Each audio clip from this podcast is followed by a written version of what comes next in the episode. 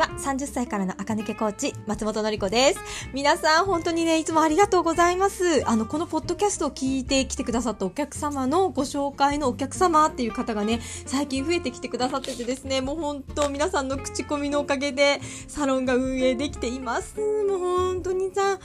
本当に皆さんね、優しいなと思って、もう皆さんのためになるようなね、配信をね、今年もいっぱいできたらなと思います。さて、私、昨日、雑誌を買ったんですよ。何を買ったかっていうと、今年最初に買った雑誌はジゼルですね。私の大好きなジゼルを買いました2月号。もう正直これ聞いてる人全員買った方がいい。そのぐらいすっ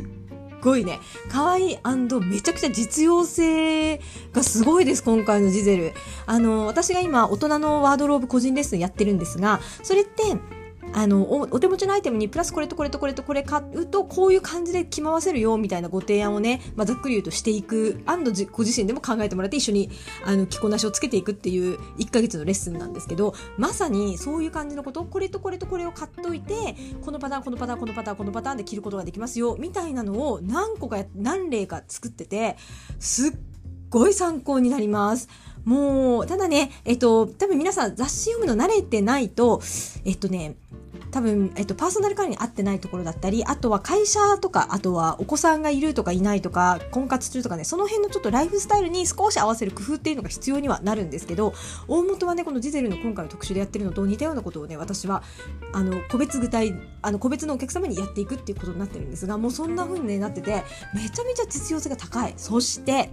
えっと、私のポッドキャストを聞いてくださってる方は、えっと、ソックス靴下、あ、ごめんなさい、ソックス靴下と一緒やん。えっと、ソックス靴合わせ？そう、靴下合わせの靴のコーディネートをやってみたいっていう方はね、結構多いんですよ。で、ジゼルってね、それが得意な雑誌なので、今回なんと特集で、えっ、ー、と、足元のソックスありきシューズパターンみたいな、私がいつもよく言ってる黒いパンプスとどう合わせるかとか、あとは黒いローファーとどう合わせるか、あとは、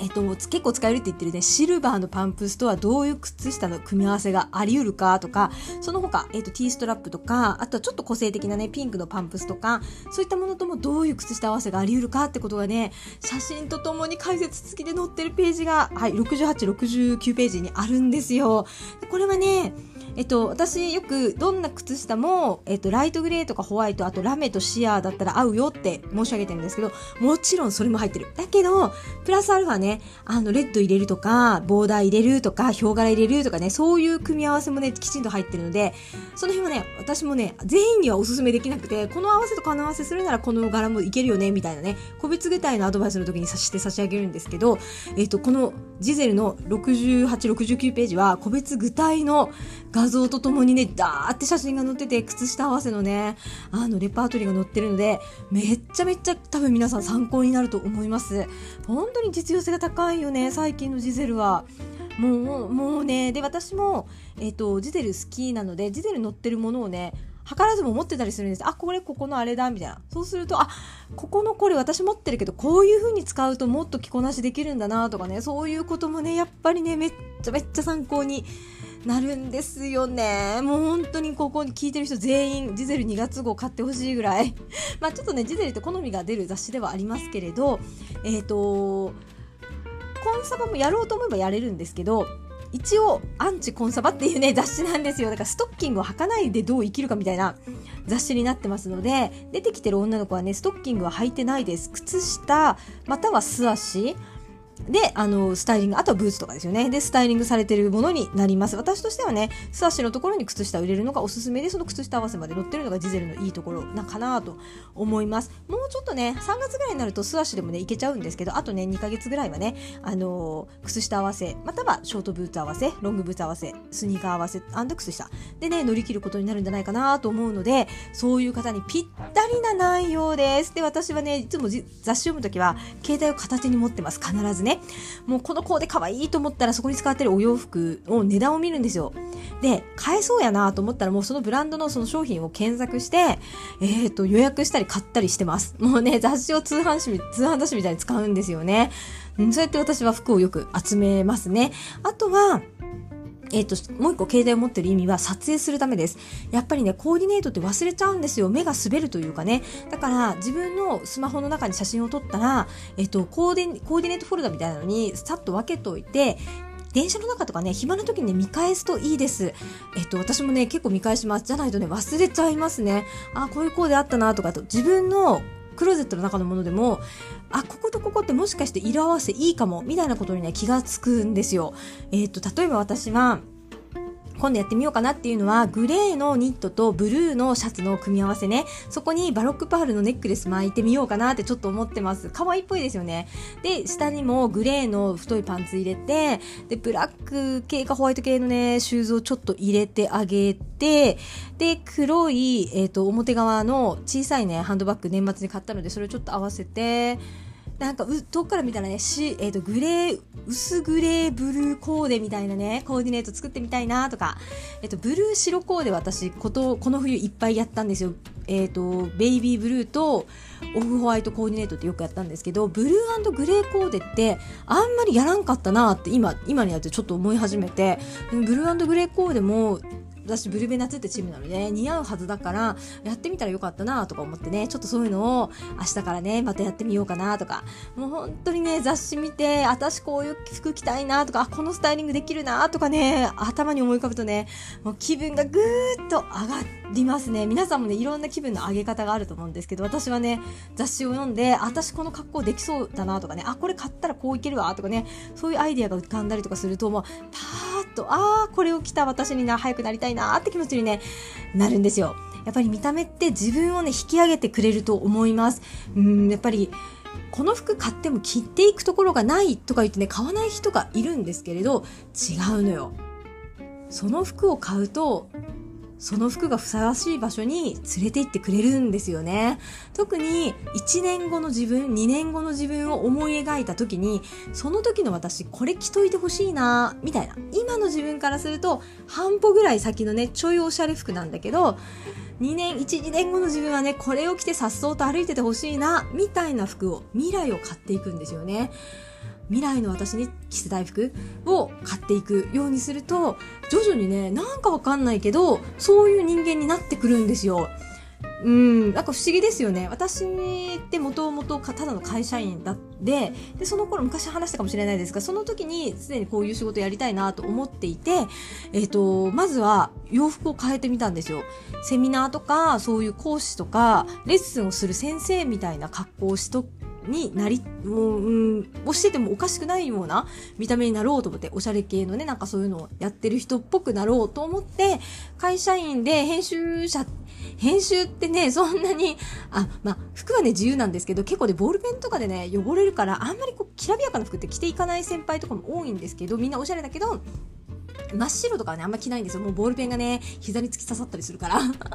だけど、うん、なんか白とかね、そういうのふわっと華やかに着る人になりたいなと思ったから、えっ、ー、と、会社員時代も後半はね、そういうものを着るようにしたりして、そうするとマインドがどんどんね、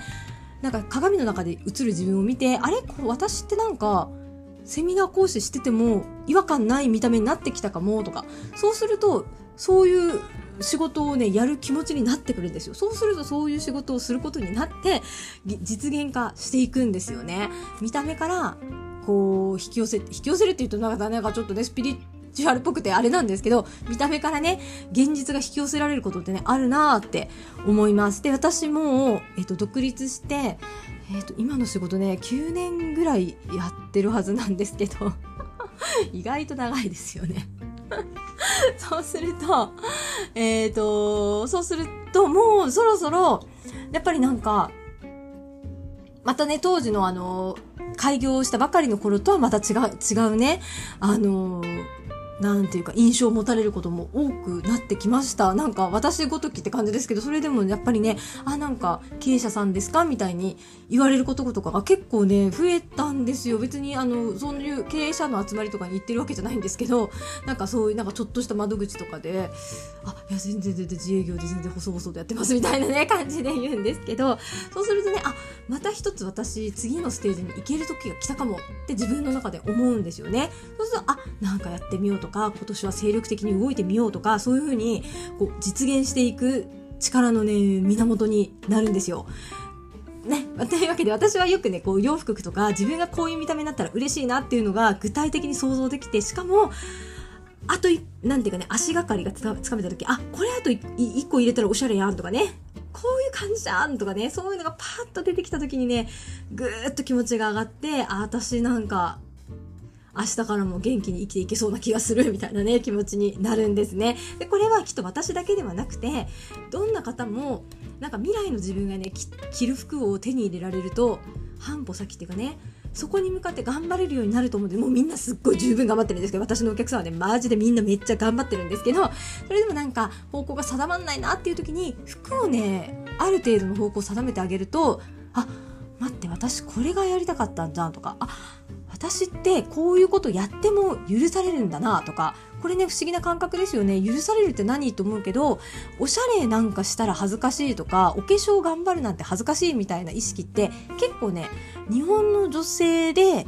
あとはね、お子さんいらっしゃったりすると特にね、ママなのに派手かなとかね、なんかみんなそう思っちゃう、まあ、気持ちはめっちゃわかるんですけど、けど、そんなことなくって、あなたの人生だから。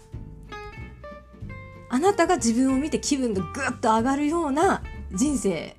でいいじゃないですか。あなたのための人生だから、そんな自分をね、なんていうか、引き上げてくれるような、好き似合う人からも尊敬されるみたいなね、服装をすると、本当にね、なんか力がみなぎってくるんですよね。